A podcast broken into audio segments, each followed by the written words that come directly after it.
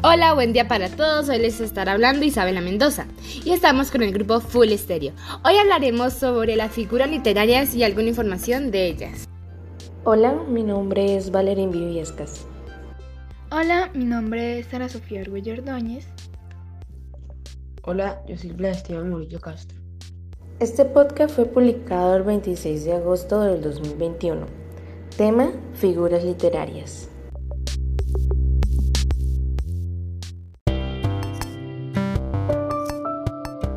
Las figuras retóricas o literarias son maneras no convencionales de utilizar las palabras para otorgarles belleza, expresividad o mayor vivacidad con el objeto de persuadir, sugerir o emocionar al lector. Por ejemplo, comparación, metáfora, hipérbole, ironía. Estos recursos son utilizados con mayor frecuencia en los discursos literarios, ya que se caracterizan por la alteración de uso normal del lenguaje, a fin de causar un aspecto estético. Estas son algunas de las figuras más utilizadas. Aliteración, onomatopeya, anáfora, sinestesia, personificación, metáfora, comparación, hipérbole, antítesis, pleonasmo, epíteto, ironía, hiperbatón, perífrasis y sinéctoque.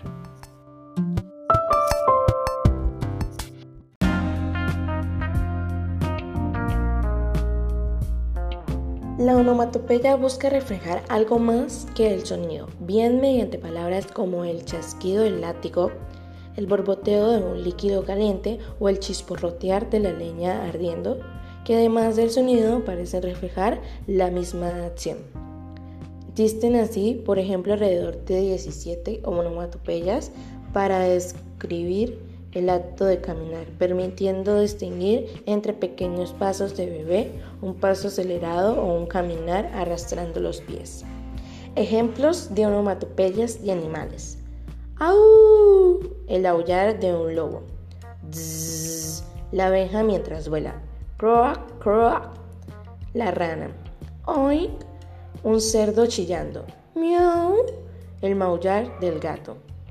La perífrasis es una figura retórica que consiste en utilizar más palabras de las necesarias para expresar una idea o un concepto.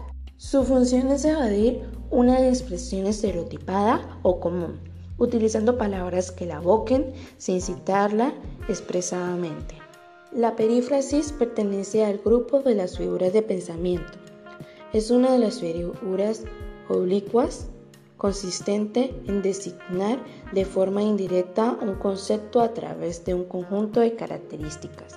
Fundamentalmente se trata de dar un rodeo para evadir una expresión estereotipada o común más usual, utilizando para ello varias palabras que la evoquen sin citarla de forma expresa. Ejemplos de perífrasis. El sol fue el protagonista del día. Se está refiriendo a que no llovió dar por finalizada la velada. Se refiere a que termina el evento. Se dieron la tarea de criticar la actuación. Se refiere a que criticaron. Estoy en condiciones de lograrlo. Se refiere a que puede. El pleonasmo, también conocido como redundancia, es una figura retórica en la cual consiste en el empleo de uno o más vocablos innecesarios en una frase para el cabal sentido de ella o para intensificar su significado. Ejemplo, está escrito de mi puño y letra. La sinestesia es la percepción de una misma sensación a través de distintos sentidos. Ejemplo, amarillo chillón. La aliteración es una figura retórica que se caracteriza por la repetición consecutiva de un mismo fonema, fonemas similares, consonánticos o vocálicos en una oración o verso. Ejemplo, de finales fugaces, fugitivos, fuegos fundidos en tu piel fundada. La anáfora. En el sentido de la retórica, es una figura literaria que consiste en la repetición de una palabra o un conjunto de palabras al principio de un verso o frase. Ejemplo, come, come, que aún te falta. La hipérbole es una figura retórica o literaria que consiste en aumentar o disminuir de manera excesiva un aspecto, característica o propiedad de aquello que se está hablando. No obstante, en un sentido general, se denomina como hipérbole la exageración en sí de alguna cosa. Ejemplos de hipérbole. No hay extensión más grande que mi herida. Tanto dolor se agrupa en mi costado que por doler me duele hasta el aliento. Sonrisa de oreja a oreja. Sinécdoque es una figura literaria que consiste en la designación de una cosa con el nombre de otra. En este sentido opera de manera parecida a la metanomía. La sínoque como tal es una figura retórica de pensamiento. Es empleada tanto en el discurso literario, narrativa, poesía, drama, ensayo, como en la lengua coloquial de manera espontánea. Y aquí algunos ejemplos. Están buscando un techo donde vivir, techo en lugar de hogar. La mascota se escapó, mascota en lugar de perro. Acaba de cumplir 80 primaveras, primaveras en lugar de años. Vimos las velas llegar a lo lejos, velas en lugar de barcos. La metáfora es una figura retórica que consiste en denominar, describir o calificar una palabra a través de su semejanza o analogía con otra palabra.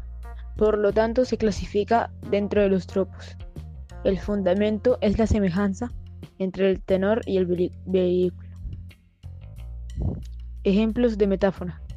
Las perlas de tu boca y las luciérnagas celestes decoraban la noche. Se conoce como ironía a una figura retórica que consiste en transmitir la información completamente contraria al mensaje que se dice o que se recibe. La palabra ironía proviene del vocábulo griego. Puede traducirse como disimulo o fingiendo, pues quien la usa simularía una ignorancia que no posee. Ejemplo, menos mal que se con consejos. ¿No estás cansado de estudiar? Una madre o un joven que no estudia nada.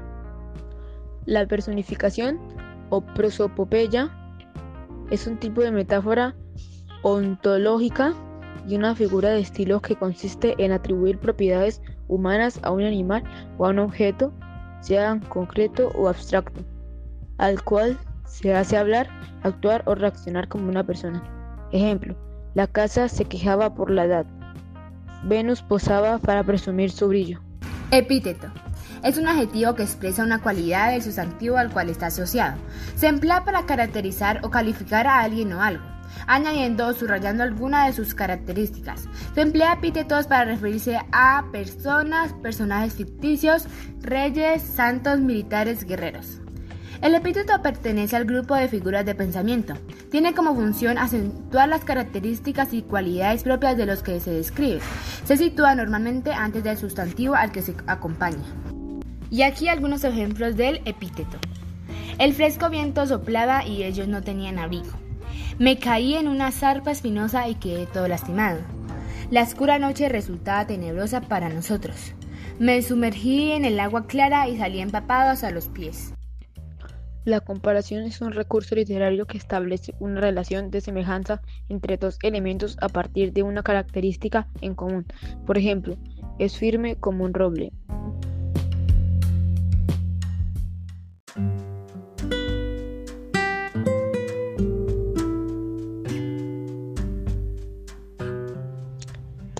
Canción Sabes de Rica. Lleva la figura literaria símil en como aguja en un pajar y como huella en el mar. No, no, como aguja en un pajar, te busqué sin cesar, como huella en el mar, tan difícil de hallar, tanto Canción Despacito de Luis Fonsi lleva la metáfora en tú eres el imán y yo soy el metal. Oh, tú, tú eres el imán y yo soy el metal. Me voy acercando y voy armando el plan. Solo con pensarlo se acelera el pulso.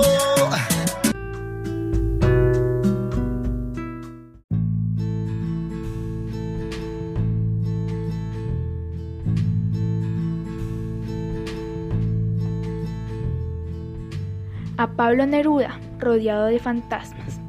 Árbol de sangre, riega la mañana, por donde gime la recién parida. Su voz deja cristales en la herida y un gráfico de hueso en la ventana.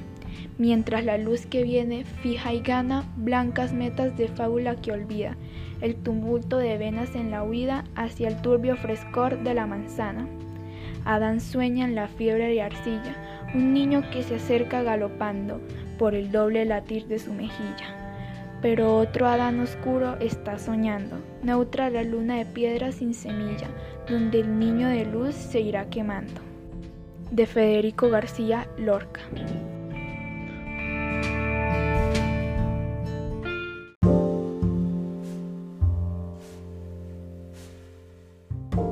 Las figuras literarias son formas no convencionales de utilizar las palabras de manera que, empleadas con sus acepciones habituales a diferencia de lo que ocurre en los tropos, se acompañan de algunas particularidades fónicas, gramaticales o semánticas que las alejan de ese uso habitual, por lo que terminan por resultar especialmente expresivas. Debido a esto, su uso es característico aunque en modo algún exclusivo, de las obras literarias.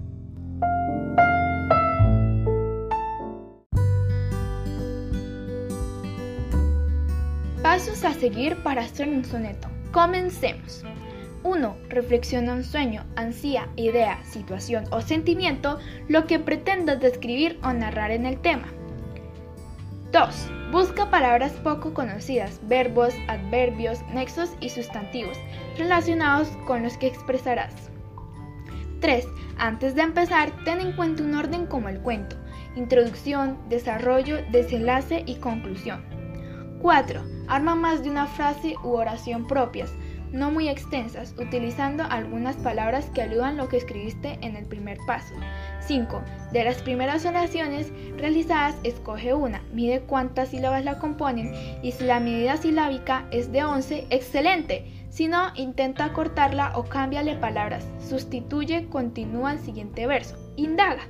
6. No olvides colocarle el número de sílabas a un lado. Asimismo, la letra A o B en los cuartetos, ya que designarán la rima del verso. 7. Sigue la idea entrelazándola por medio de los nexos hasta completar la primera estrofa. Asegúrate que den siempre 11 sílabas en cada verso. 8. Comienza la segunda estrofa. Verifica el número de sílabas y la rima de cada oración. Sigue nuevamente los pasos anteriores. 9. Terminados los cuartetos y seguimos con los tercectos. Si los versos anteriores fueron introducción, desarrollo, y poco desenlace, los tercetos continuarán el desenlace, aparte será final y conclusión, retoma los pasos anteriores. 10. Al final revisa el soneto, léelo en voz alta y modifícalo. Sustituye palabras por otras para mejorar su sonido, un estilo de creatividad hasta que aparezca todo listo. La idea central y verifica si concuerda poco a poco a tu idea original. Ponle un título.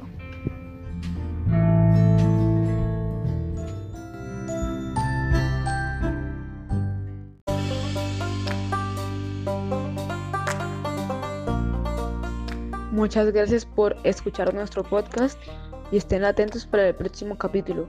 Y listo. Esto fue alguna información sobre las figuras literarias. Esperemos que les haya gustado y que les sirva. Esperen en nuestro próximo podcast. ¡Feliz día!